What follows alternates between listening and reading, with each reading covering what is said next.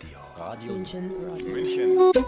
Radio München. Abends unterwegs. Hallo, schönen guten Abend hier aus dem Bellevue Studio zu unserer Diskussion in unserer Sendereihe Heimatministerium, wo wir uns immer mit behördenaffinen Themen beschäftigen, rund um das Thema Flüchtlinge, Migration und alle, die sich hier zu Hause fühlen. Heute Abend wollen wir über ein Thema sprechen, was uns das letzte Jahr sehr beschäftigt hat, nämlich die Quarantänesituation in Flüchtlingsunterkünften. Es gibt mehrere hundert Flüchtlingsunterkünfte in Bayern, die sind teilweise staatlich, teilweise an die Kommune, an den Landkreis angegliedert. Ganz viele Geflüchtete, die auch schon anerkannt sind, müssen weiter auch in Unterkünften leben. Einen besonderen Fall stellen die Ankerzentren dar, große Erstaufnahmeeinrichtungen, wo Geflüchtete mindestens ein halbes Jahr bleiben, teilweise sehr viel länger. Wir möchten heute über diese Quarantänesituation reden mit zwei Leuten, die sich sehr gut auskennen. Das eine ist Mahdi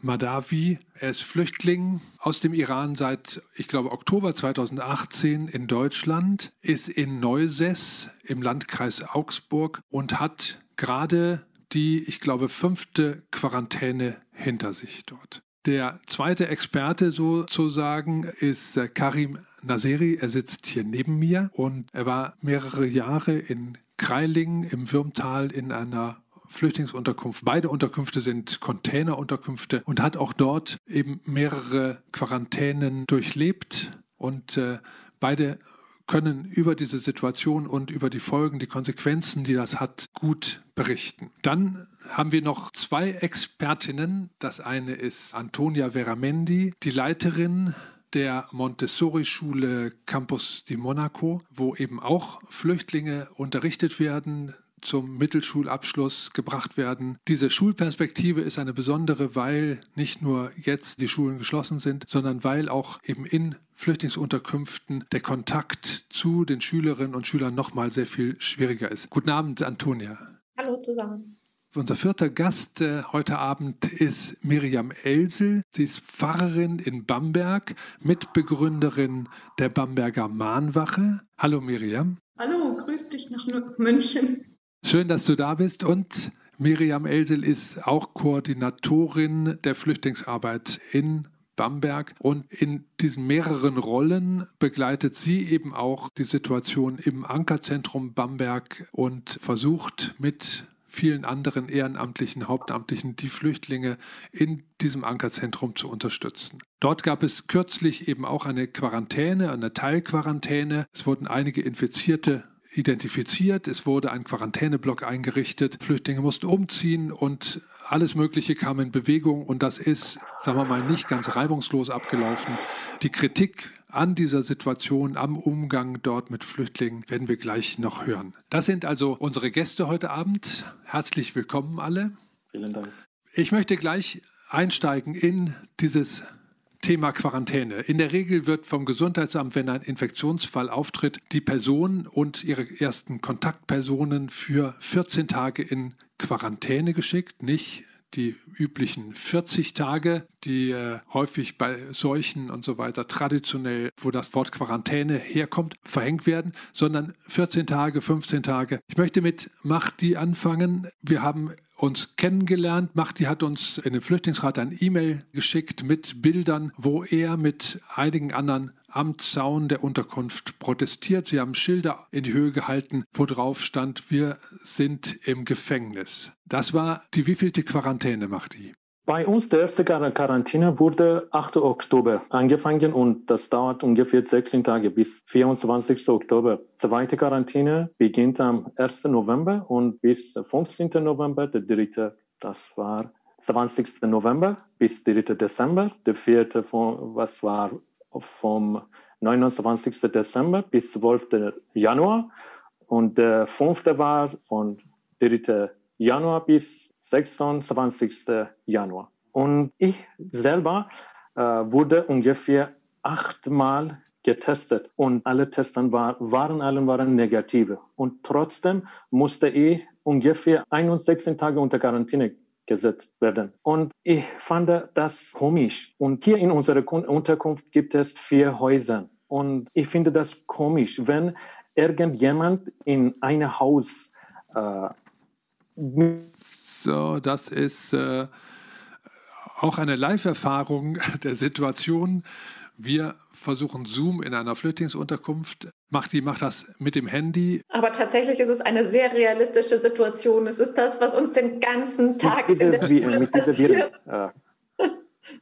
Naja, und in den meisten Unterkünften ist überhaupt kein Internet vorhanden, sodass das in der Regel fast unmöglich ist, überhaupt das zu gewährleisten. Also das Problem haben wir auch, dass wir einfach mit den Leuten im Ankerzentrum ganz, ganz schwer überhaupt in Kontakt treten können, weil in den Quarantäneblocks gibt es überhaupt keinen Zugang und kein Internet. Ja, ja.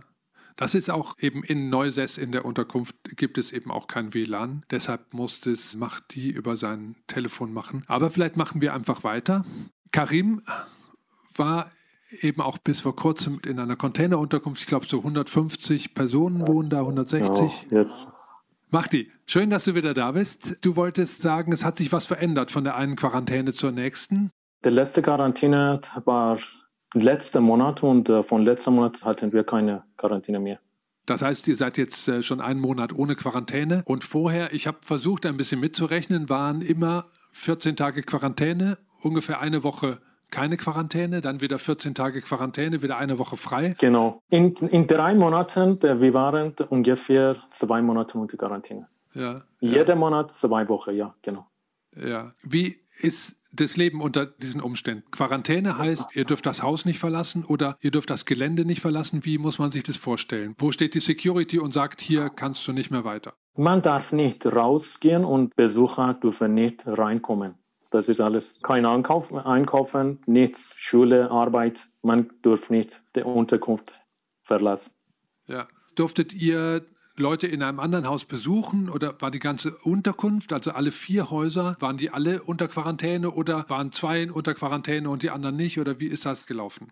Manchmal dürfen wir unsere Etage verlassen, in manchen Fällen, aber in anderen Fällen dürfen wir nicht unsere Etage selbst unsere Etage auch verlassen. Wir müssen in unserer Zimmer, in unserer Etage bleiben. Und diese Häuser haben zwei Etagen, hattest du mir erzählt? Genau, genau.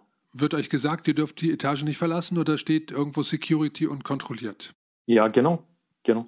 Hier gibt es vier Sicherheitsleute und äh, sie kontrollieren. Niemand darf rausgehen oder reinkommen. Ja. Dann habt ihr zu Anfang habt ihr fertig gekochtes Essen bekommen. Jetzt bei den letzten Malen waren es Essenspakete.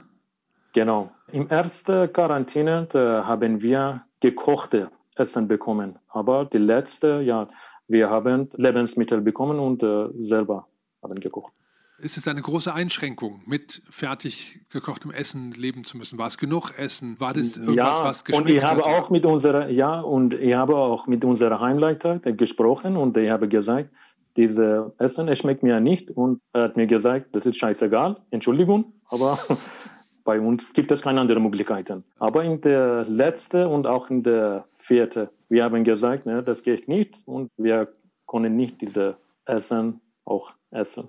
Deshalb, sie haben ungekochte Lebensmittel äh, versorgen und dann haben wir selber gekocht. Und das hat geklappt. Da habt ihr bei der ja, Heimleitung genau. gesagt, ihr ja. wollt das anders? Ja, ja, ja, ja. Das, ja. das hat geklappt, ja. Gab es denn sonst noch Probleme tatsächlich mit Desinfektion? Hat das bei allen geklappt, dass man sagen konnte, bei der Schule anrufen konnte oder bei der Arbeit, ich komme nicht, ich äh, bin unter Quarantäne? Wie schaut es aus bei euch? Ich kann über mich äh, eine Erfahrung sagen, dieses Bundesland äh, für eine Flüchtlinge, besonders wenn eine Flüchtlinge äh, nicht anerkannt ist, äh, einen Job zu finden, ist ein bisschen schwer. Man muss auf Besuch bei einer Jobstelle zu finden, dann für eine Praktikumerlaubnis beantragen bei Ausländerbehörden und dann, wenn alles gut klappt, man muss für eine Arbeiterlaubnis von Ausländerbehörden auch wieder beantragen. Ich habe alles gemacht für einen Job und ich bekomme einen Job bei Amazon und dass mein Job musste am 1. Dezember anfangen. Und das war genau äh, für unsere dritte Quarantäne.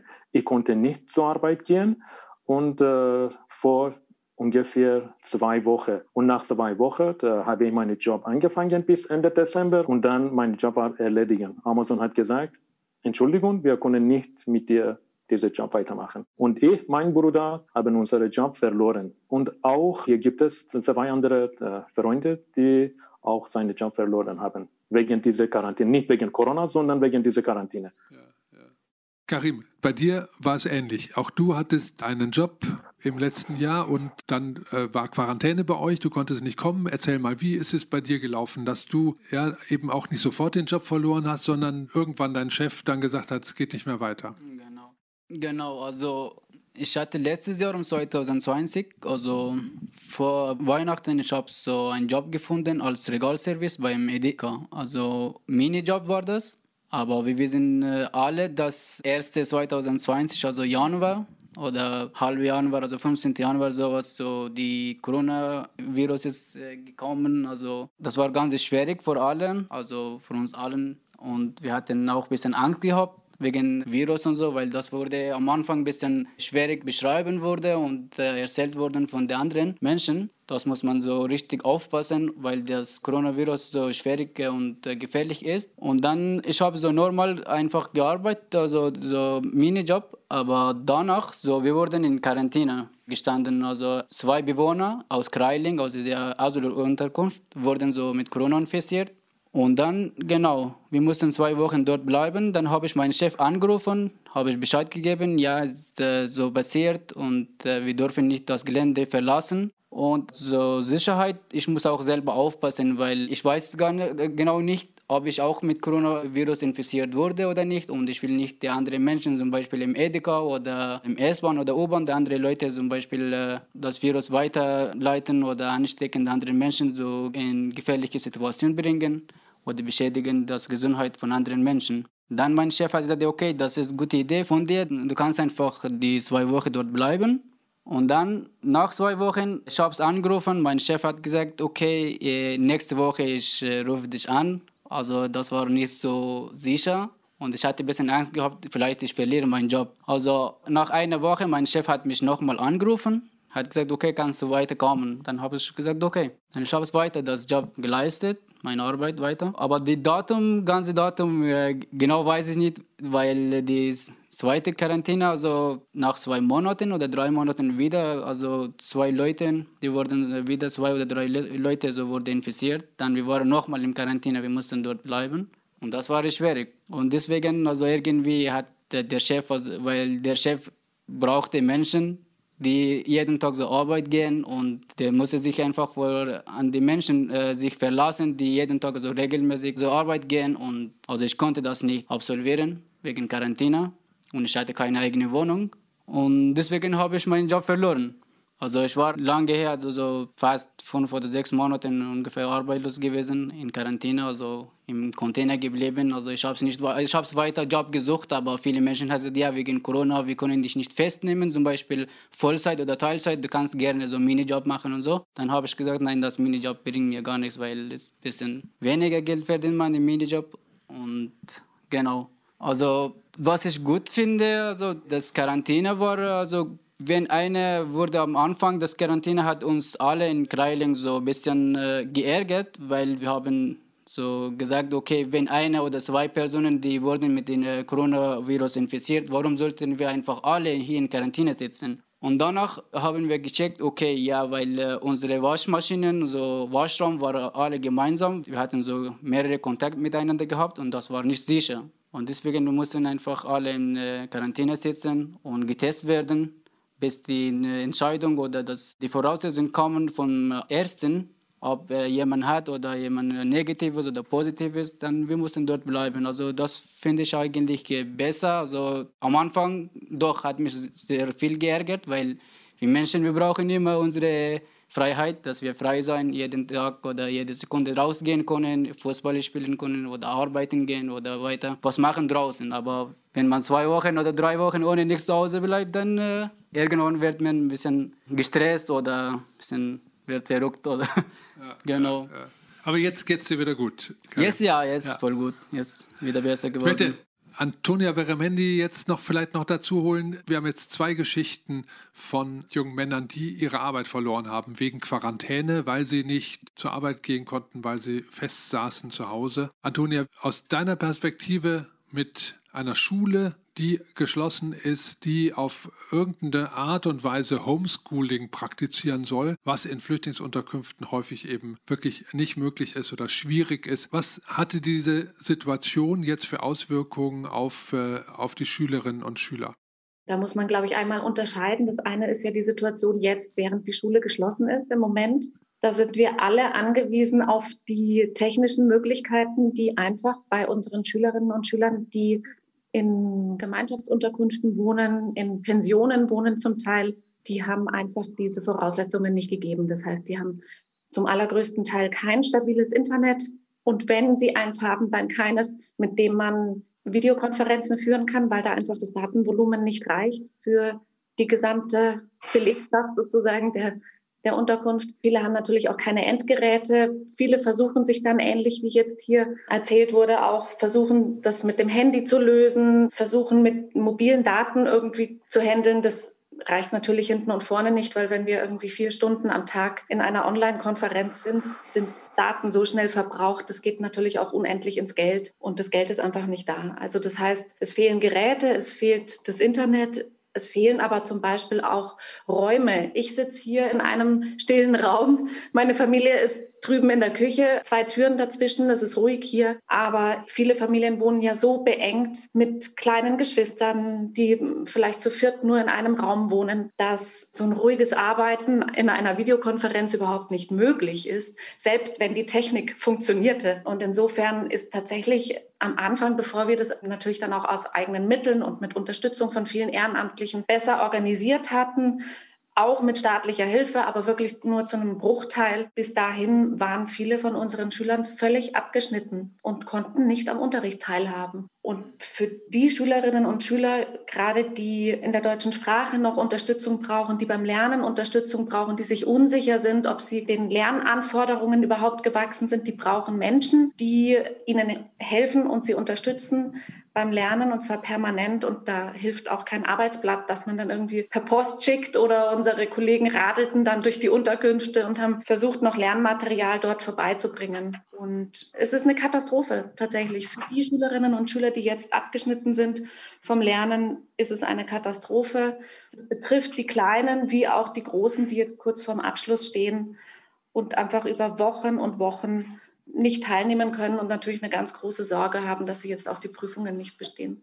Das ist allein schon eine stressige Situation. Wenn man sich dann vorstellt, unter Quarantäne ist dann eben auch noch einfach mal rausgehen, spazieren gehen, auch dem Lärm der Enge der Zimmer zu entfliehen oder sowas nicht möglich. Habt ihr da auch die Erfahrung, gibt es irgendwas, was ihr unternommen habt, um diese Situation für eure Schülerinnen und Schüler und, und deren Familien irgendwie zu verbessern, zu lindern, dass da nicht der Druck immens steigt? Also es ist durchweg und sehr deutlich zu spüren, dass die psychischen Belastungen sehr stark zunehmen, auch die Erkrankungen. Wir haben äh, eine steigende Zahl an Schülerinnen und Schülern, die im Moment tatsächlich mit schweren Depressionen zu kämpfen haben, die Angststörungen äh, haben, deren Traumafolgen wieder zunehmen und schlimmer werden. Das liegt einfach daran, dass die jetzt in den Unterkünften dann viel isolierter leben müssen. Es ist viel voller, die Stressoren wie Lärm und Enge sind viel größer.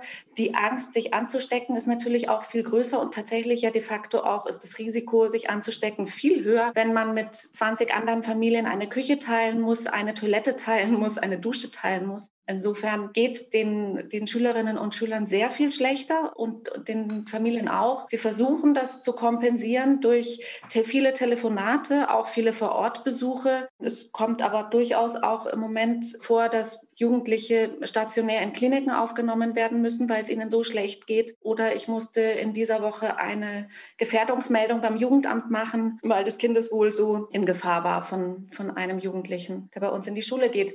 Wir haben auch viel schlechter Kontakt natürlich. Wir sind im Grunde als Schule, als Ganztagsschule die Bezugspersonen der Kinder und der Jugendlichen. Eine Art zweites Zuhause und wirklich Halt und Beziehung und Gemeinschaft gefunden haben. Und jetzt bricht das alles weg. Es ist keine Tagesstruktur mehr da. Die Eltern sind auch überfordert mit der Situation. Die Informationen kommt in den Unterkünften nicht an über Maßnahmen, über Regelungen, über die Gefahren, über mögliche Maßnahmen, die man selbst ergreifen kann, um sich zu helfen. Also die ganze Unterstützungsstruktur fällt auch weg, weil die Sozialdienste teilweise dann auch nicht mehr äh, so präsent sind in den Unterkünften. Insofern ist die gesundheitliche Versorgung einfach tatsächlich katastrophal und wir kommen nicht mehr ran. Also wir sind ein Stück weit verzweifelt, weil wir nicht mehr rankommen.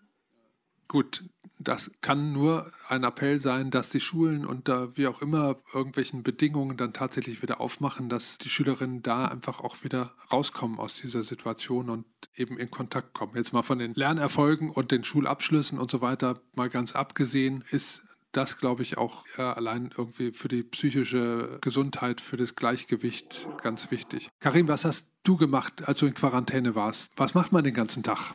Also wir haben manchmal miteinander so ein bisschen Karte gespielt, aber eine Stunde oder sowas oder manchmal miteinander ein bisschen gekocht. Also an Quarantänezeit, wir hatten ein bisschen selber was eingekauft vom äh, Supermärkten, aber wir haben auch so gekochtes Essen bekommen. Und eigentlich, wir hatten nicht so viel miteinander gehabt. Also wir durften nicht rausgehen, zum Beispiel Fußball spielen oder Volleyball spielen oder andere Sport äh, machen. Aber es war ganz stressig, weil äh, im Container, wo ich äh, gewohnt habe, da gab es so zwei oder drei Leute, die waren in Ausbildung als IT-Bereich und so. Und das war ganz schwierig für denen. Die mussten auch so Online-Schooling machen. Und das war ganz schwierig, genau, weil wir waren sechs Leute in meinem Container so. Und die anderen zwei mussten lernen und wir so vier oder so zwei Leuten, wir mussten Musik hören oder Sport machen und das war die anderen genervt. Und das war ganz schwierig für die Leute, die in Quarantäne gesessen, die im äh, Abschlussklasse waren oder in Ausbildung waren.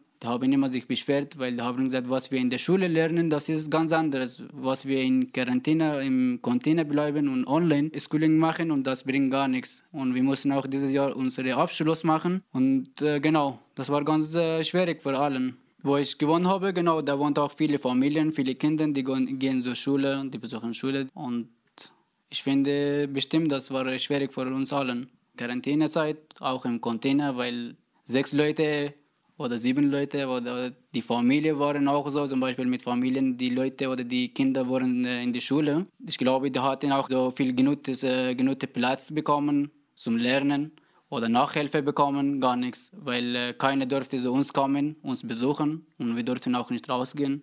Also ich finde das äh, voll schlimm, also für äh, uns allen, also die auch für die Deutschen, die in der Schule sind oder Ausbildung sind, das ist eine ganz schwierige Situation für uns alle. Also zurzeit besuche ich auch Schule, so wir lernen auch so zu Hause also online, aber es ist ganz schwierig. Manchmal funktioniert nicht unsere WLAN, es ist voll schwierig. Du wohnst jetzt, muss man dazu sagen, jetzt inzwischen seit einem genau, Monat in, oder in meinem äh, Jugendwohn? Seit 13.01. Ich bin eingezogen nach München in eine, was heißt das? Ein Jugendwohnprojekt. Wohnprojekt, genau. Und hier wird ein bisschen besser. Ich habe jetzt so eigene Wohnung, aber am Anfang ich hatte keine WLAN und jetzt habe ich wieder WLAN gefunden, aber manchmal funktioniert, manchmal nicht. Und wenn nicht funktioniert, dann muss ich wieder in der Schule anrufen, okay, ich habe keine WLAN. Das ist ein bisschen schwierig. Also auch unter den, nicht auch viel. Unter den Bedingungen schwierig. Genau. Ja. Miriam Elsel in Bamberg. Wir haben von Machti eben schon so ein bisschen angedeutet gekriegt, dass es auch Lernprozesse gegeben hat, dass die Behörden zunächst die ganze Unterkunft, alle vier Häuser unter Quarantäne gesetzt haben und dann aber gesagt haben, okay, wir setzen nur eines dieser Häuser unter Quarantäne, nur da, wo Infektionsfälle sind oder eben sogar nur eine Etage in einem Haus unter Quarantäne und nicht mehr komplett die ganze Unterkunft. In Bamberg gab es jetzt eben vor wenigen Wochen auch noch mal so eine Quarantänesituation. Es wurden, äh, ich weiß nicht wie viele, ein paar Dutzend Personen positiv getestet. Ja, und insgesamt und, waren 70 positive Getestete 70, in der Quarantäne. Ja, 70. Genau. Ihr habt relativ heftige Kritik geäußert am behördlichen Vorgehen. Kann man da sagen, da hat jetzt im letzten Jahr die Behörde, das Gesundheitsamt, die Polizei, die solche Quarantänegeschichten umsetzt, tatsächlich haben die gelernt oder ist die Situation weiterhin von irgendwie, sagen wir mal, ja, Rücksichtslosigkeit oder Gedankenlosigkeit geprägt? Ich glaube, man muss sich vorstellen, das Grundproblem ist, in so einer An im Ankerzentrum in Bamberg leben momentan 1043 Personen. Das sind Dimensionen, da muss man sich überlegen, also es ist relativ wahrscheinlich, dass eigentlich in so einem großen Einrichtung es auch zu einer Quarantänesituation kommt. Das war eher denke ich, auch die Überraschung, dass das lange Zeit relativ mit relativ wenigen ähm, positiven Fällen auch gelaufen ist in Bamberg. Das wird auch immer so als ja, dargestellt von der Regierung, dass das doch dem Hygienekonzept geschuldet ist. In Bamberg waren die Zahlen teilweise auch tatsächlich niedriger, als sie woanders waren. Das war vielleicht das Glück gewesen. Aber die Vorstellung allein in dieser Dimension, wenn da sowas ausbricht, dann waren auf den Schlag plötzlich 70 Personen, also als positiv getestete in Quarantäne zu bringen und insgesamt waren es aber 200 Personen, also die Kontaktpersonen 1 waren ja auch noch in Quarantäne zu bringen. Das heißt, da musste es eine riesen Umstrukturierung auf dem ganzen Gelände geben. Die Leute mussten teilweise umziehen, es mussten zwei weitere Blocks zu Quarantäneblocks umfunktioniert werden. Das war eigentlich bekannt dass so etwas passieren wird damit konnte man eigentlich rechnen. Die Frage ist für mich eher, es ist eigentlich überhaupt nicht möglich, in solchen Dimensionen das vernünftig und gut laufen zu können. Die Leute wurden nicht richtig informiert. Es gibt Kommunikationsschwierigkeiten und man hat dann überlegt, wie machen wir das? Dass die Leute umziehen müssen. Es ist ja auch so, dass die Leute ihre, ihre eigenen Privatsachen nicht irgendwo abschließen können. Da gibt es ja keine Privatsphäre in diesem ganzen Bereich. Das heißt, die haben auch nichts, wo sie ihre Sachen einfach mal reintun können und so schnell in ein anderes Zimmer umziehen, was vorher unter Umständen auch noch von Mensch, anderen Menschen ja bewohnt war, wo deren Sachen zum Teil auch noch sind. Also das ist natürlich, da hat man dann mit großem Widerstand gerechnet und hat dann überlegt, gut, dann ist es besser, die Polizei ist gerade da mit anscheinend größeren Einheiten, dann leiten die eben diesen Umzug. Und das führt dann zu solchen Situationen, dass wirklich, es waren nach den Berichten, die wir von Bewohnerinnen und Bewohnern bekommen haben, aber auch von Menschen, die das von außen gesehen haben, waren größere Polizeieinheiten vor Ort, um den Umzug letztlich von 50 Menschen zu begleiten. Die Leute haben teilweise gedacht, es geht um Abschiebungen. Die waren verstört, völlig verängstigt und äh, das äh, führt dann wirklich zu ganz, ganz unschönen Szenen. Und es kann ja eigentlich nicht sein, dass es nicht möglich ist, dass 50 Personen geordnet und, und auch ruhig und dass man erklärt, worum es geht, da umziehen, dass man da mit einer solchen Polizeipräsenz auftauchen muss. Das andere ist, diese Quarantäneblocks, die sind dann eingerichtet worden. Das sieht dann so aus, dass außenrum ein Bauzaun. Ähm, in einem Ankerzentrum gibt es auch nicht die Möglichkeit, irgendwie selber zu kochen. Das heißt, die Leute werden dort ja sowieso mit Essen von der Kantine versorgt. Die war bis vor dem Ausbruch noch offen und hatte 300 Plätze. Das finde ich interessant, dass es solche Orte gibt. Die wurde dann geschlossen und das heißt, an alle Bewohnerinnen und Bewohner wurde Essen ausgegeben, abgepacktes Essen. Ähm, da ist es am Anfang tatsächlich passiert, dass die Leute abgeholt haben. Die sollten sie ja auch, dass sie die, die Ausweise von den anderen eingesammelt haben und das aber dann zum Teil in den Blogs zweimal gemacht haben und dann jemanden hingeschickt haben und dann war halt kein Essen mehr da für den Rest, so dass es äh, zu mehreren Mahlzeiten nicht genügend Essen gab. Das wurde dann schnell abgestellt. Also man hat dann geguckt, dass man mehr Essen zur Verfügung hat. Aber solche Dinge passieren halt dann und dann gibt es halt einfach mal kein Essen. Also ich meine, da sind auch Familien und Kinder dort. Das Essen in die Quarantäneblocks, das sieht schon sehr seltsam aus. Das wird dann an den Zaun gebracht und dann relativ ungeordnet kommen die an den Zaun und dann wird es da halt rübergereicht. Wer was kriegt, hat was. Wer nicht ist, ist schon genügend da an sich, aber die Verteilung funktioniert halt nicht. Das müssen die Bewohnerinnen und Bewohner oder die Menschen, die in den Quarantäneblocks sind, dann selber organisieren. Und die sind aus unterschiedlichen Nationalitäten, können sich teilweise selber nicht verständigen, haben totale Angst, dass sie sich ja untereinander anstecken können. Die sind teilweise zu neunt in einer Wohnung, ähm, obwohl sie in Quarantäne sind. Es gab mindestens zwei Fälle von Personen, die negativ getestet waren, also Kontaktperson 1 waren und aus Versehen in den Quarantäneblock mit den positiv getesteten zusammen in Wohnungen untergebracht wurden. Und äh, da sagte der Leiter der Einrichtung so schön beim Ombudsteam, Ja, das ist bedauerlich, aber zwei Personen von 200 wäre doch eigentlich keine schlechte Quote. Das könnte eben passieren. Und das kann eigentlich nicht passieren. Also weil das hochgefährlich ist. Das ist für die Personen natürlich ein hohes Risiko, ein Gesundheitsrisiko, aber das war schon so, dass die Infizierten und die Kontaktpersonen separat. Ja, ja, das war natürlich waren. so. Klar, die waren separat, die waren in verschiedenen Blocks untergebracht. Ich meine, sonst wäre ja klar, dass sich das dann überträgt. Und, genau. Ja. Aber auch die Fehlerquote geht nicht. Nein, nein. Und es, es werden, es verschieben sich einfach bei solchen Dimensionen. Das sind halt Rieseneinrichtungen und es verschieben sich einfach auf einmal die Maßstäbe, die man normalerweise eigentlich überall anders an allen anderen Orten ansetzt.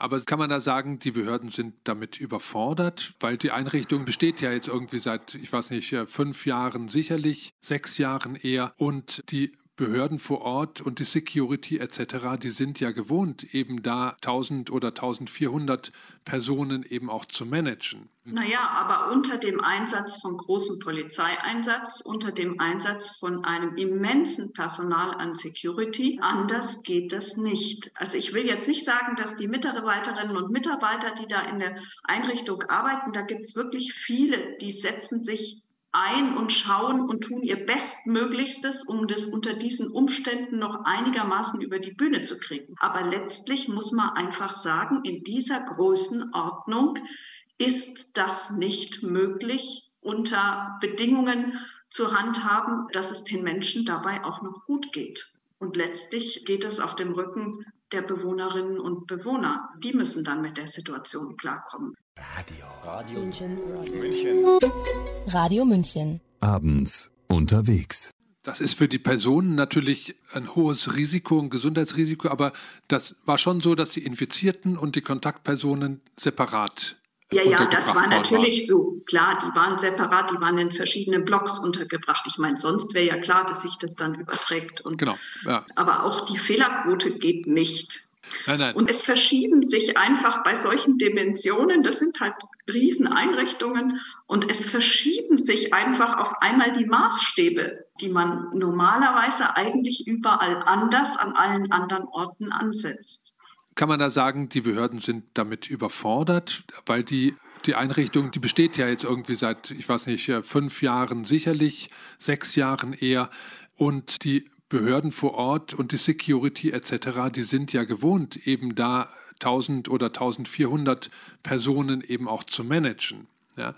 Naja, aber unter dem Einsatz von großem Polizeieinsatz, unter dem Einsatz von einem immensen Personal an Security, Anders geht das nicht. Also ich will jetzt nicht sagen, dass die Mitarbeiterinnen und Mitarbeiter, die da in der Einrichtung arbeiten, da gibt es wirklich viele, die setzen sich ein und schauen und tun ihr Bestmöglichstes, um das unter diesen Umständen noch einigermaßen über die Bühne zu kriegen.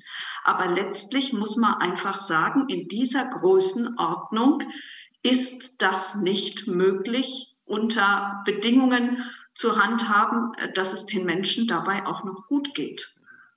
Und letztlich geht es auf dem Rücken der Bewohnerinnen und Bewohner die müssen dann mit der Situation klarkommen, dass ihre Sachen weg sind, dass sie vielleicht mal einen Tag nichts zu essen bekommen oder dass sie ein sehr, sehr hohes Gesundheitsrisiko haben. Das ist das, was ich vorhin mit Rücksichtslosigkeit meinte.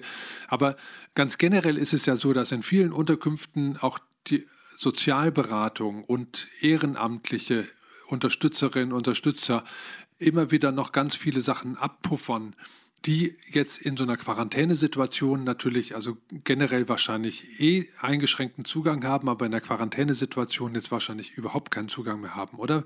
Wie schaut es also aus? Ich meine, gibt jetzt momentan was? hat seit dem Lockdown, also es gibt ja so ein Café Willkommen, was Freund statt Fremd hier, eine große Flüchtlingsorganisation auch im Camp äh, unterhält und auch ein Spielzimmer, dass die Kinder wenigstens irgendwie einen Ort haben, auch wo sie gut spielen können.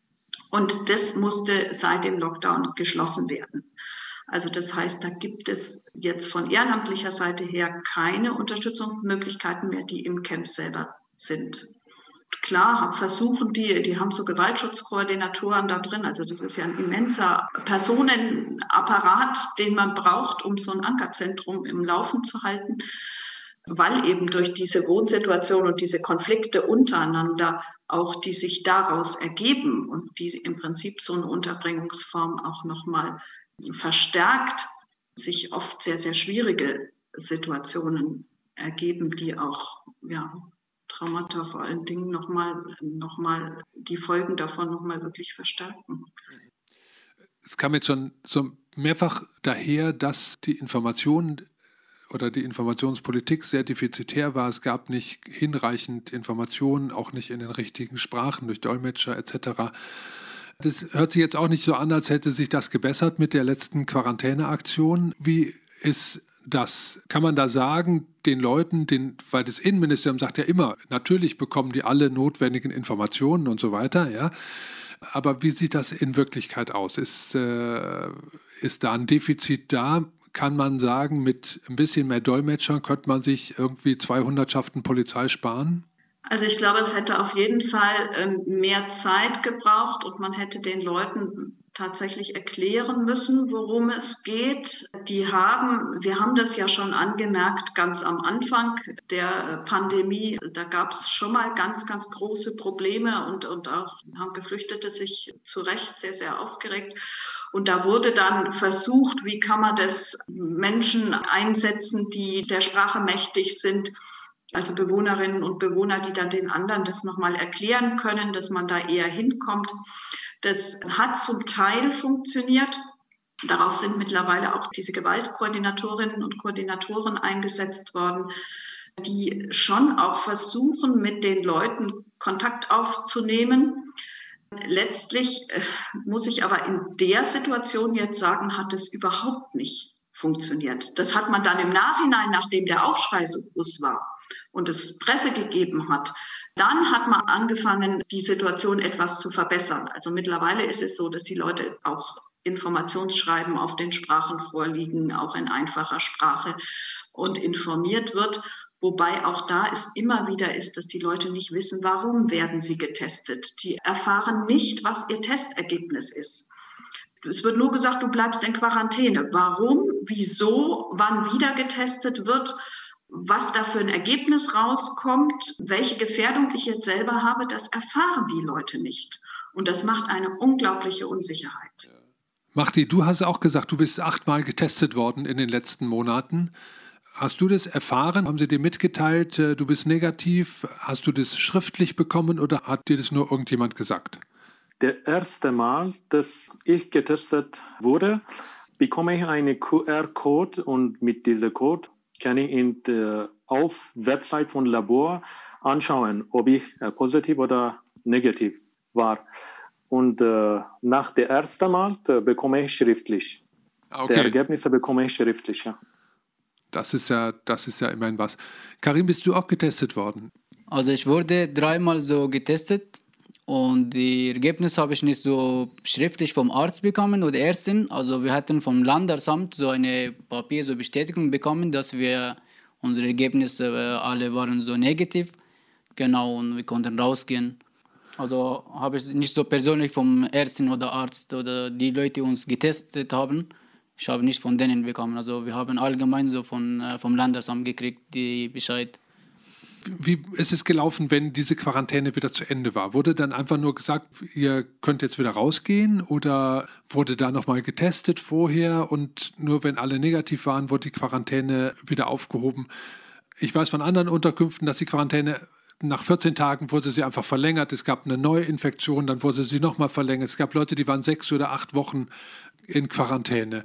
Bei euch ist das nicht so gewesen. Das waren immer nur so 14 Tage, oder? Und dann. Ja, genau. Also bei mir war es so, äh, wenn einer so infiziert wurde, dann äh, der Person musste irgendwie zu Hause bleiben oder der wurde so eingeliefert in eine äh, Klinik oder in andere Container oder Wohnungen, die dort alleine bleiben und nicht die anderen Leute im, im Heim so infizieren mit Coronavirus. Danach die haben uns getestet und das Test so circa 10 Tagen oder 11 Tagen oder 12 Tagen sowas ungefähr gedauert, bis wir die Ergebnisse bekommen.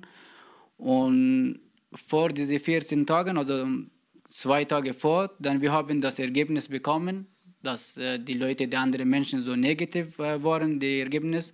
Dann haben gesagt, okay, an dem Tag oder an dem Nachtzeitpunkt, an dem Zeitpunkt konnte ihr, durfte ihr äh, so rausgehen und genau. Okay. Vielleicht nochmal zurück zu Miriam Else. Was wären denn die Forderungen oder Vorschläge, die man machen könnte, damit eine solche Quarantänesituation besser gehandelt wird, damit es möglicherweise auch erstmal gar nicht zu so viel Infektionen, zu 70, die man dann feststellt, kommt.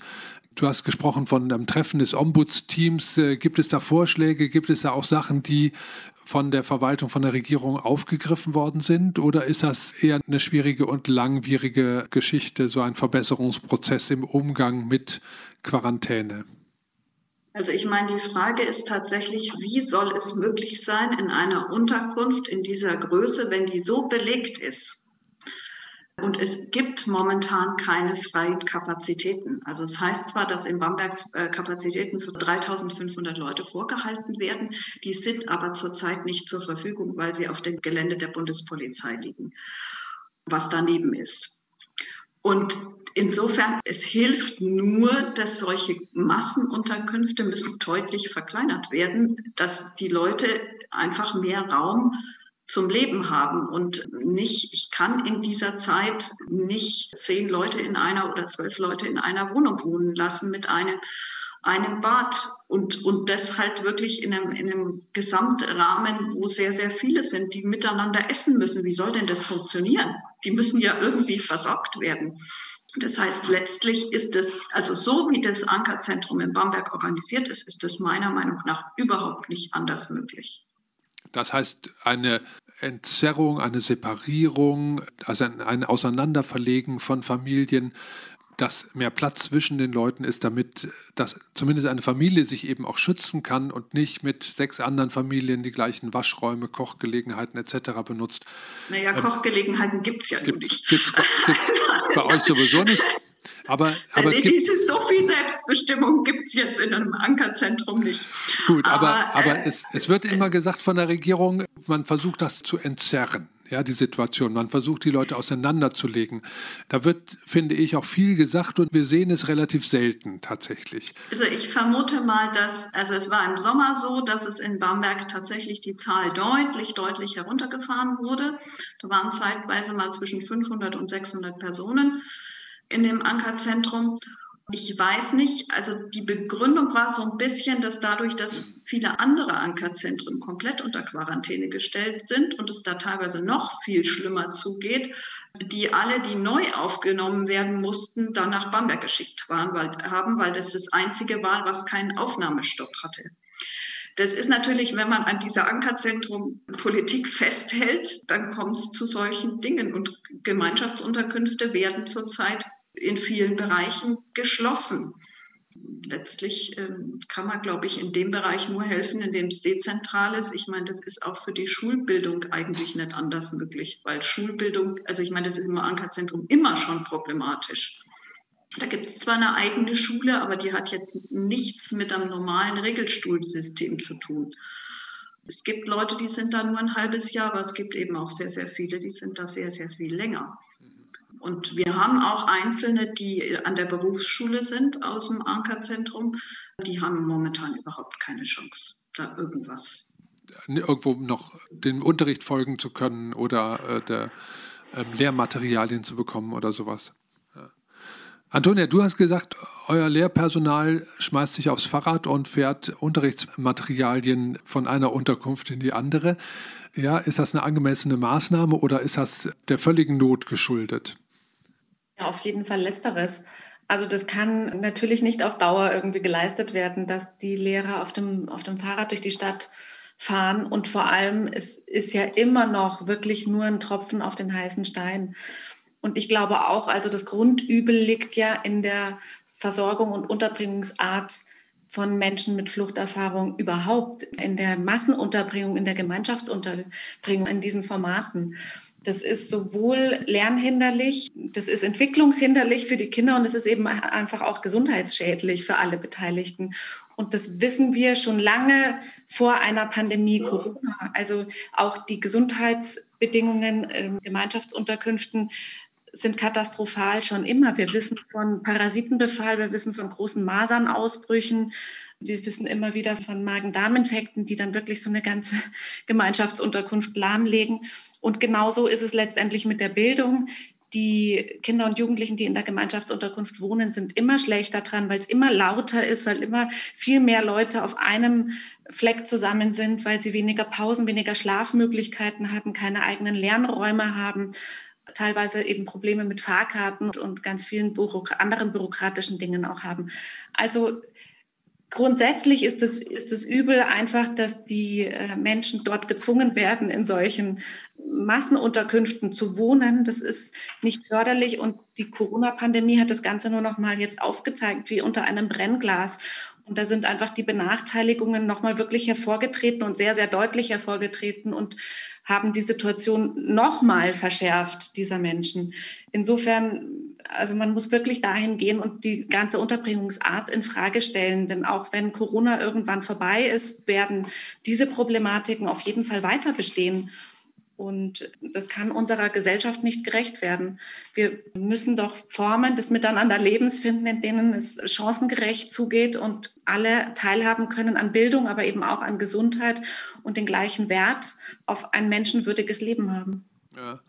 Gibt es eine Perspektive für die Schulen, dass sie jetzt wieder öffnen? Habt ihr überlegt, irgendwas umsonst und draußen Unterricht zu machen oder den Kontakt zwischen Lehrkräften und Schülerinnen und Schülern irgendwie beizubehalten, sodass nicht der Faden wirklich völlig abreißt? Wir haben die Notbetreuung so ausgeweitet, wie wir konnten. Das heißt, wir versuchen einfach genau die Kinder und Jugendlichen jetzt zu uns zu holen in die Notbetreuung und in Fördermaßnahmen, die dort auch stattfinden, die diese Unterstützung besonders notwendig brauchen. Und ich bin aber überzeugt, das wird noch Jahre dauern, bis wir das wieder aufgeholt haben, was jetzt an an Lernrückständen sich entwickelt hat, was auch an Verunsicherung wieder stattgefunden hat. Die Jugendlichen äh, sind inzwischen ein Jahr älter geworden und waren auch, bevor sie zu uns an die Schule gekommen sind, oft schon ja in, in, einer Lage, in der sie viele Jahre an Bildung verloren haben aufgrund von Flucht oder auch den Katastrophen in ihren Heimatländern, sodass die eigentlich aus meiner Sicht auf jeden Fall ein Anrecht hätten, aber auch tatsächlich einfach diese Bildung noch nachholen müssten. Und jetzt wird ihnen im Grunde wieder ein Jahr genommen ich hoffe, dass wir irgendwie Lösungen finden, dass sie die danach noch bekommen, dass sie dieselbe Chance bekommen, einen Beruf zu erlernen, eine Ausbildung zu machen, einen Abschluss zu machen erstmal und Unterstützung zu bekommen, an dem gesellschaftlichen und an dem Berufsleben dann teilzuhaben. Aber da werden wir bestimmt noch viele Runden radeln müssen im metaphorischen Sinne auch. Also da werden wir uns schon noch viel einfallen lassen müssen. Und ich glaube, dafür ist es auch notwendig, dass die Bildungspolitik mehr die Perspektive derer in den Blick nimmt, die in anderen Lebenswelten als in den akademischen und sozialen Mittelschichtsklassen zu Hause sind. Also wir müssen uns um diejenigen kümmern, die tatsächlich im Moment wenig Chancen haben auf Teilhabe. Das ist eine verlorene Bildungsgeneration. Das muss man einfach so sagen. Und das wird Konsequenzen für ihr gesamtes Leben haben. Da gibt es inzwischen schon viele Hochrechnungen dazu. Und da werden wir uns drum kümmern müssen, weil das ist auch gar kein individuelles Problem der betroffenen Personen, sondern das ist ja ein gesamtgesellschaftliches, um das wir uns kümmern müssen. Also wir werden radeln müssen, aber wir werden vor allem das Bildungssystem gerechter gestalten müssen und wirklich nach den Bedürfnissen der Kinder und Jugendlichen ausrichten, die Unterstützung brauchen und mehr da hinein investieren. Ich glaube, alles, was wir da rein investieren, ist Gold wert. Ja, ganz bestimmt.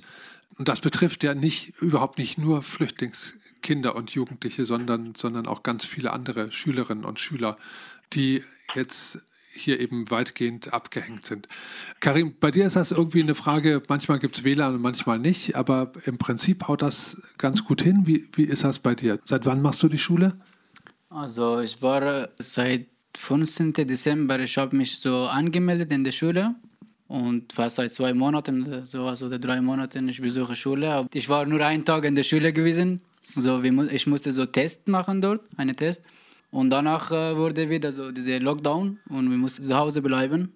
Genau. Als ich nach München so eingezogen in diesem äh, Wohnprojekt, so ich hatte so WLAN dort und das WLAN ungefähr zwei Wochen sowas funktioniert, aber danach nicht mehr. Und dann habe ich mir wieder nochmal so Internet gekauft, so Handy-Datenvolumen habe ich auch manchmal so Online-Unterricht gehabt, aber das, ich hatte, das meine Geld wurde nicht so ausgereichen. Also ich hatte nicht so viel Internet.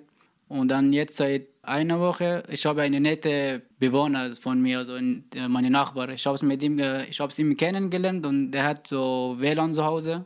Der hat mir so ausgeliehen, ihre WLAN. Ich kann jetzt auch dort ihre WLAN benutzen und weiter Schule machen. Okay, dann genau. keine Entschuldigung mehr bei der Schule, dass du jetzt. ja, jetzt nicht mehr. Das klingt doch tatsächlich gut. Macht die, bei dir gibt es überhaupt kein WLAN. Wie ist deine Situation? Was planst du jetzt für die nächsten Monate unter diesen Bedingungen? Wenn es so weitergeht, dass es zwei Wochen Quarantäne ist, dann wieder eine Woche nicht. Wie schaut das aus?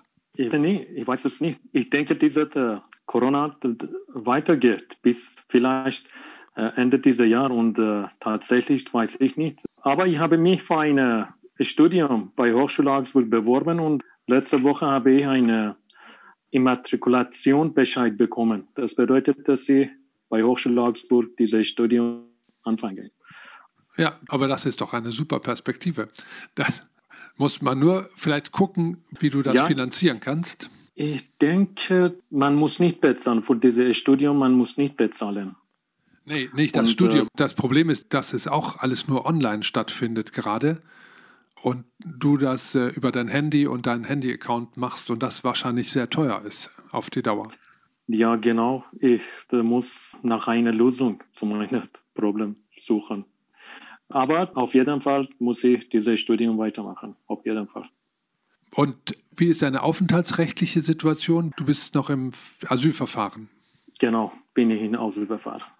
Und wartest auf die Entscheidung des Verwaltungsgerichtes vermutlich. Einen Termin vor Verwaltungsgericht und ja, ich schaue mal, was passiert wird. Okay, dann wünsche ich dir alles Gute, viel Glück beim Studium. Ja? Danke. Wir haben die große Forderung tatsächlich im Raum stehen, Flüchtlingsunterkünfte zumachen, die Leute woanders hin verlegen, in privaten Wohnungen unterzubringen oder dezentral unterzubringen. Das ist auch eine Perspektive, die jetzt drei Städte schon zumindest mal entlang der Beschlusslage getroffen haben. Potsdam und jetzt aber auch Hannover und Köln haben beschlossen, sie werden diese Unterbringung in großen Flüchtlingsunterkünften werden sie schrittweise abbauen und sie werden sich von diesem Modell der Unterbringung verabschieden. In Bayern hat man ja die dezentrale Unterbringung, die deutlich weiter fortgeschritten war, als sie jetzt ist, wieder verlassen und hat die großen Ankerzentren aufgebaut und hat jetzt sehr viele große auch Gemeinschaftsunterkünfte, die im ganzen Land Flüchtlinge unterbringen, wo Flüchtlinge untergebracht werden. Ein Auszug in Privatwohnungen ist ganz selten möglich. Eine dezentrale Unterbringung wird vielfach gar nicht verfolgt. Miriam Elsel, du hast schon gesagt, das ist eben der Kern des Problems auch bei der Corona-Pandemie. In diesen Unterkünften kann man sich überhaupt nicht schützen. Aber wenn das jetzt erstmal so weitergeht, und ich glaube nicht, dass Bayern sich von diesem Unterbringungsmodell so schnell verabschiedet, was sind denn die Möglichkeiten, wie kann man die Situation in den Unterkünften vielleicht verbessern? Naja, ich glaube, es braucht auf jeden Fall Möglichkeiten. Also die Leute sagen immer wieder, das Erste, was sie brauchen, ist, dass sie Privatsphäre auch haben können und dass sie auch selbstbestimmt etwas in die Hand nehmen können. Das fängt an damit, dass ich wenigstens mein eigenes Essen zubereiten kann, dass ich einen Ort habe, wo ich Dinge, die mir gehören, so sicher aufbewahren kann, dass ich nicht jeden Tag Angst haben muss, dass wenn ich das Zimmer verlasse, sie dann nicht mehr dort sind dass ich einen Ort habe, an dem ich weiß, ich kann sicher sein, ohne dass es nachts irgendein, weil es wieder Trappel gibt miteinander, ich nicht schlafen kann oder Sorge haben muss, in irgendeinen Streit verwickelt zu werden. Es muss möglich sein, dass Kinder an und Jugendliche an Ausbildung und Bildung teilhaben können und nicht mit irgendwelchen, ähm, ich sage jetzt fast mal Alibi-Schulen abgespeist werden. Ähm, das ist keine Teilhabe an Bildung in unserer Gesellschaft. Und es muss auch möglich sein, dass Kontakte geknüpft werden können und Austausch stattfinden kann und, und, und nicht eine Isolierung von Geflüchteten, wie wir es ja im Prinzip in diesen Großunterkünften haben. Also da gibt es eine ganze Reihe an Punkten, die da deutlich, deutlich verbessert werden müssen. Also man könnte, man könnte, wenn man wollte, schon was machen. Aber jetzt sieht es in Bamberg auch nicht so aus, als wollte man, oder? Meinst du jetzt die Stadt Bamberg oder wen meinst du oder die nee, Regierung? Das, also weil das ist tatsächlich unterschiedlich zu sehen. Es scheint momentan so zu sein, es gibt ja eigentlich ein Ausstiegsdatum, sage ich mal, aus dem Ankerzentrum. Das scheint aber momentan sich die Staatsregierung nicht mehr daran zu erinnern. So sagen es auf alle Fälle Politikerinnen und Politiker hier, dass doch überlegt wird, dieses Ankerzentrum länger als, ich glaube, 2025 wäre eigentlich das Schlussdatum gewesen, beizubehalten. Ähm, und das wäre für die Stadt schon auch eine Katastrophe, weil erstens wird Wohnraum auch gebraucht und man hat eigentlich auch mal das Konzept gehabt, auf diesem Gelände gemischte Wohnformen auch zu haben von sozialem Wohnungsbau, von von Unterkünften für Geflüchteten und aber auch Wohnungen für den freien Wohnungsmarkt. Und das wären eigentlich zukunftsweisende Überlegungen, wie sowas ausschauen muss und ähm, nicht einfach, also ich meine, da ist es ja wirklich auch noch bildlich mit am Zaun außenrum und niemand kommt rein ohne Security. Das ist tatsächlich eine harte Grenze, die da aufgezogen ist und die auf beiden Seiten dieses äh, Zauns oder der Security-Kontrollstation eben auch Vorurteile und Ängste schürt, ja. ganz sicher. Also in der Gesellschaft ist das klar, das ist, wird natürlich als Fremdkörper und auch als bedrohlich wahrgenommen. Und ich kann das gut verstehen, wenn man da daneben wohnt. Das ist jetzt nicht wirklich schön und man merkt ja auch immer, welche Anspannung, das überträgt sich ja auch solche Anspannungen. Das schürt schon Vorurteile auch in der Bevölkerung. Machti, wie schaut es bei dir aus? Das ist jetzt keine besonders schlimme Unterkunft, glaube ich, hier, wo du bist. Aber was wären die Sachen, die du dort vermisst? Oder was ist das, was dich dort am meisten stört? Die erste Sache ist, dass diese Unterkunft, äh, diese Hause ist sehr klein. Und in 2018 äh, in jeder Etage haben ungefähr sechs Menschen gewohnt. Und äh, das bedeutet, dass jeder ist äh, 11 Quadratmeter und äh, in jedem Zimmer äh, haben vier Leute gewonnen. Ab 2019, die Kapazität ist drei Menschen in 11 Quadrat. Das ist sehr klein für drei Menschen.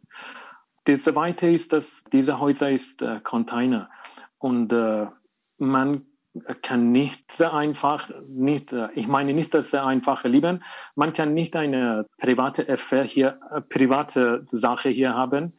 Und äh, zum Beispiel, wenn du mit deiner Familie auf Handy sprechen willst, du stört die anderen Leute oder du kannst nicht einfach Besucher hier haben, weil hier gibt es keinen großen Raum für, äh, für Besucher hier.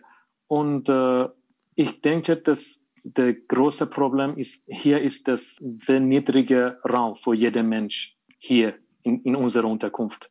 Also wenig Platz und wenig Privatsphäre.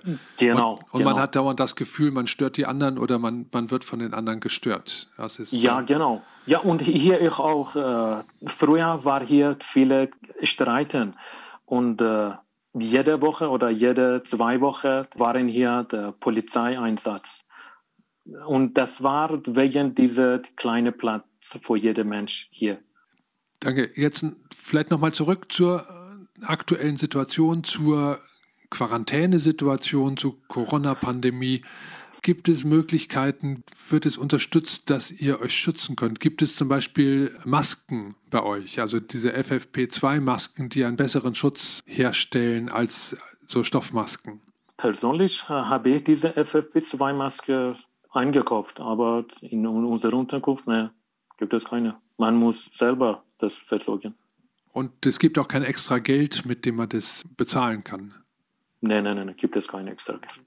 Miriam, du hattest eben auch gesagt, einer eurer Kritikpunkte war, dass es eben kein Desinfektionsmittel, dass es kein Klopapier, dass dieses und jenes eben auch gefehlt hat bei der Einrichtung, bei der Umsiedlung von Leuten, von Familien in die Quarantänesituation.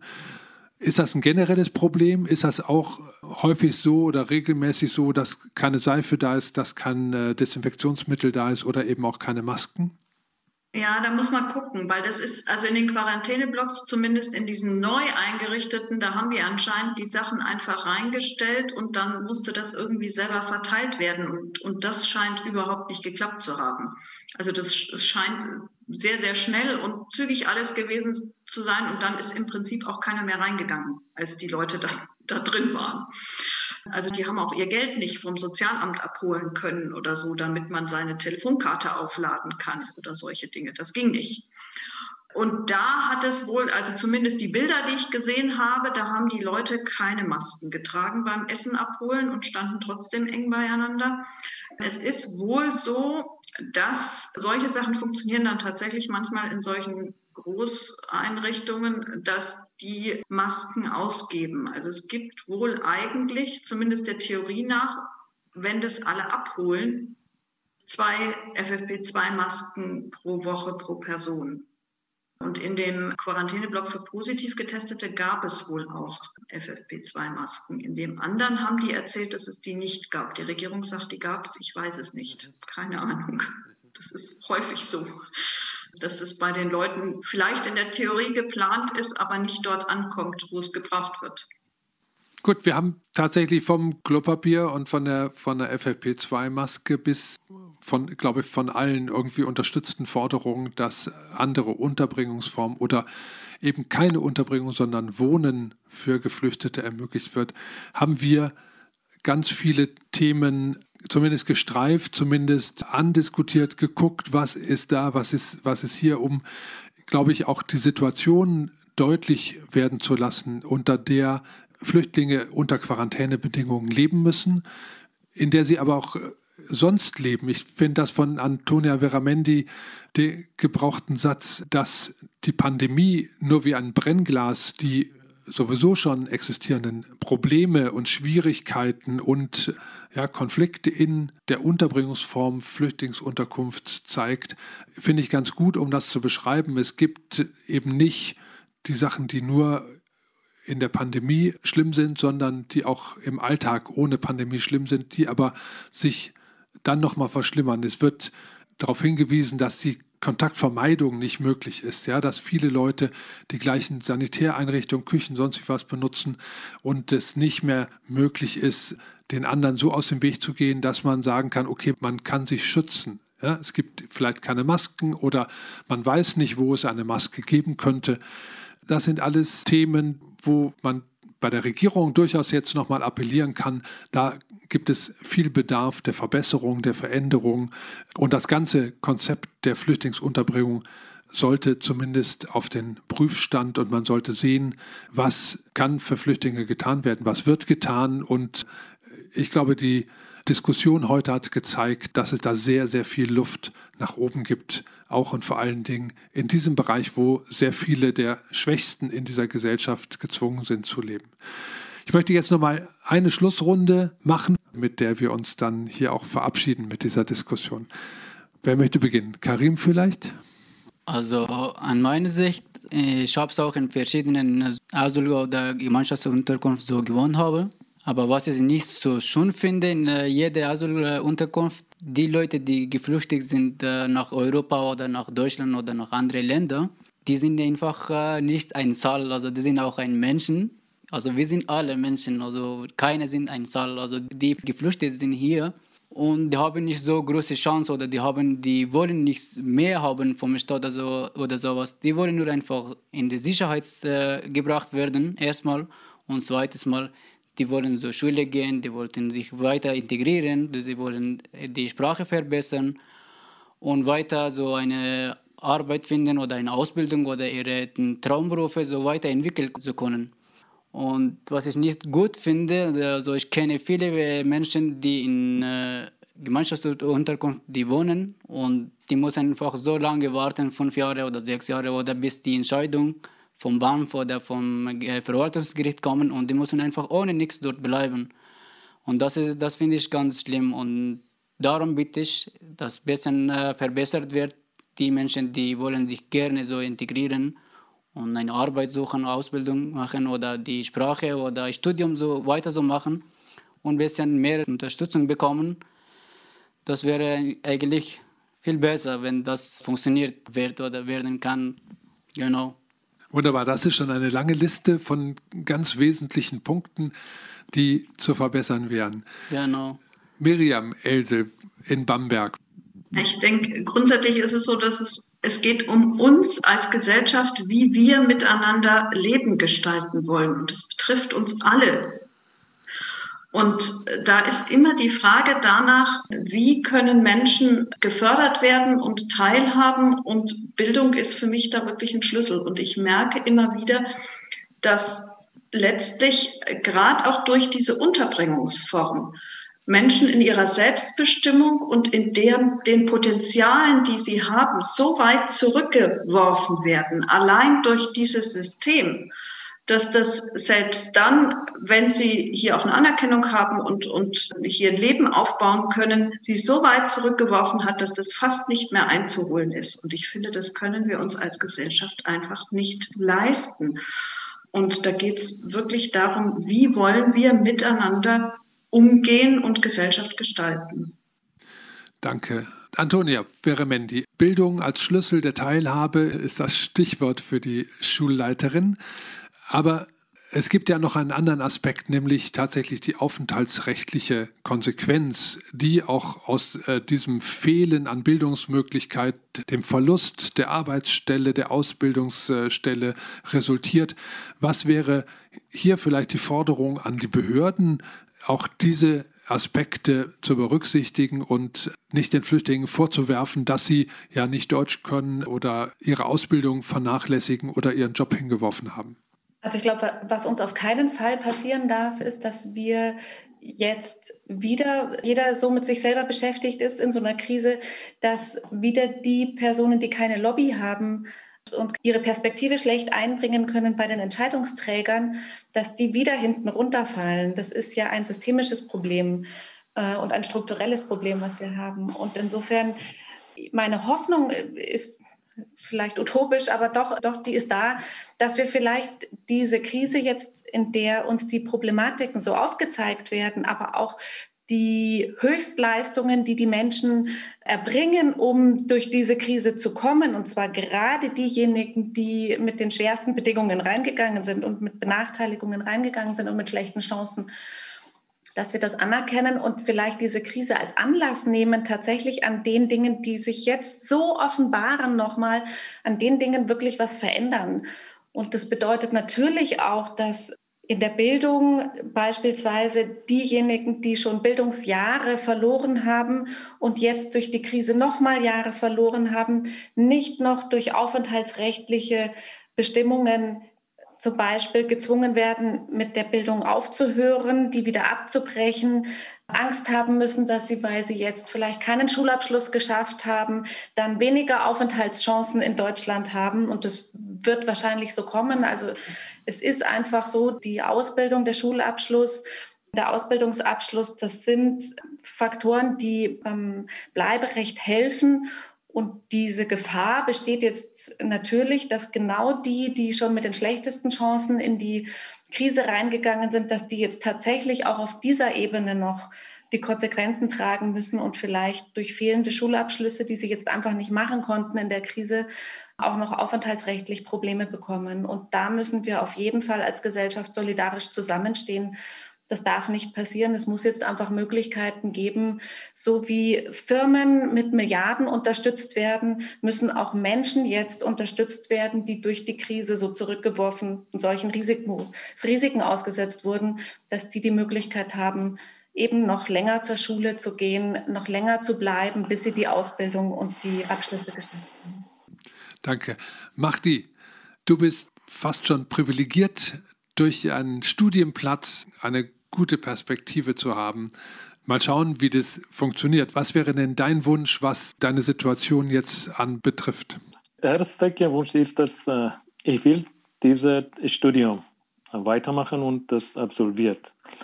Ich will nur sagen, dass Flüchtlinge sind wie die anderen Menschen und äh, auch äh, ich will eine Geschichte sagen. Der letzte Monat, als wir protestieren haben äh, draußen auf der Straße war eine alte Frau, die uns geguckt hat und äh, uns gesagt hat, dass die beste Lösung, sie hat gesagt, am besten nach Hause.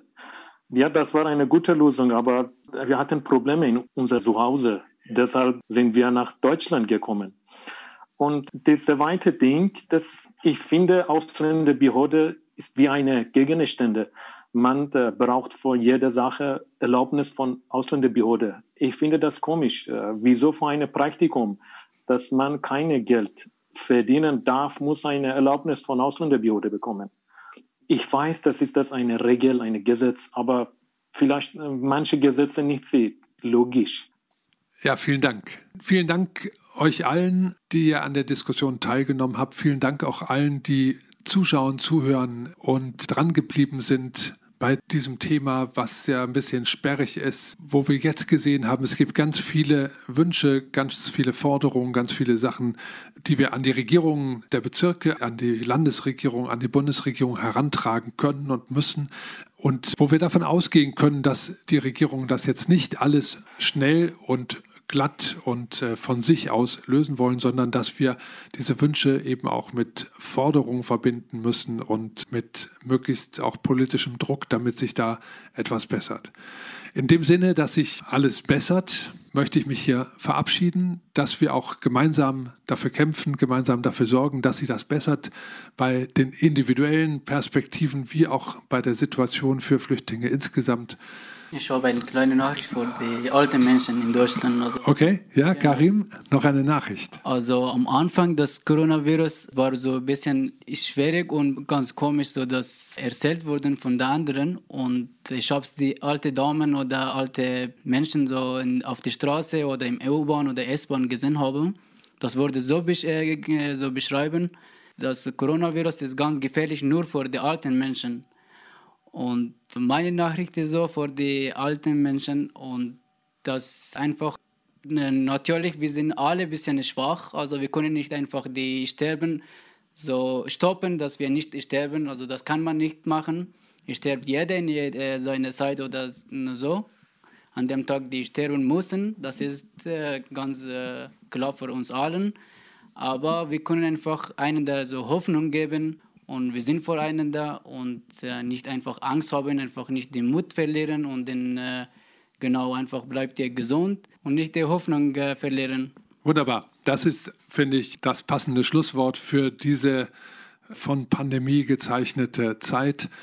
Vielen Dank Mahdi in Neusäß, vielen Dank Miriam Elsel in Bamberg, Antonia Veramendi hier in München, Karim hier neben mir. Wir verabschieden uns jetzt. Noch einen schönen Abend Ihnen allen. Radio. Radio München. Radio München. Radio München. Abends unterwegs.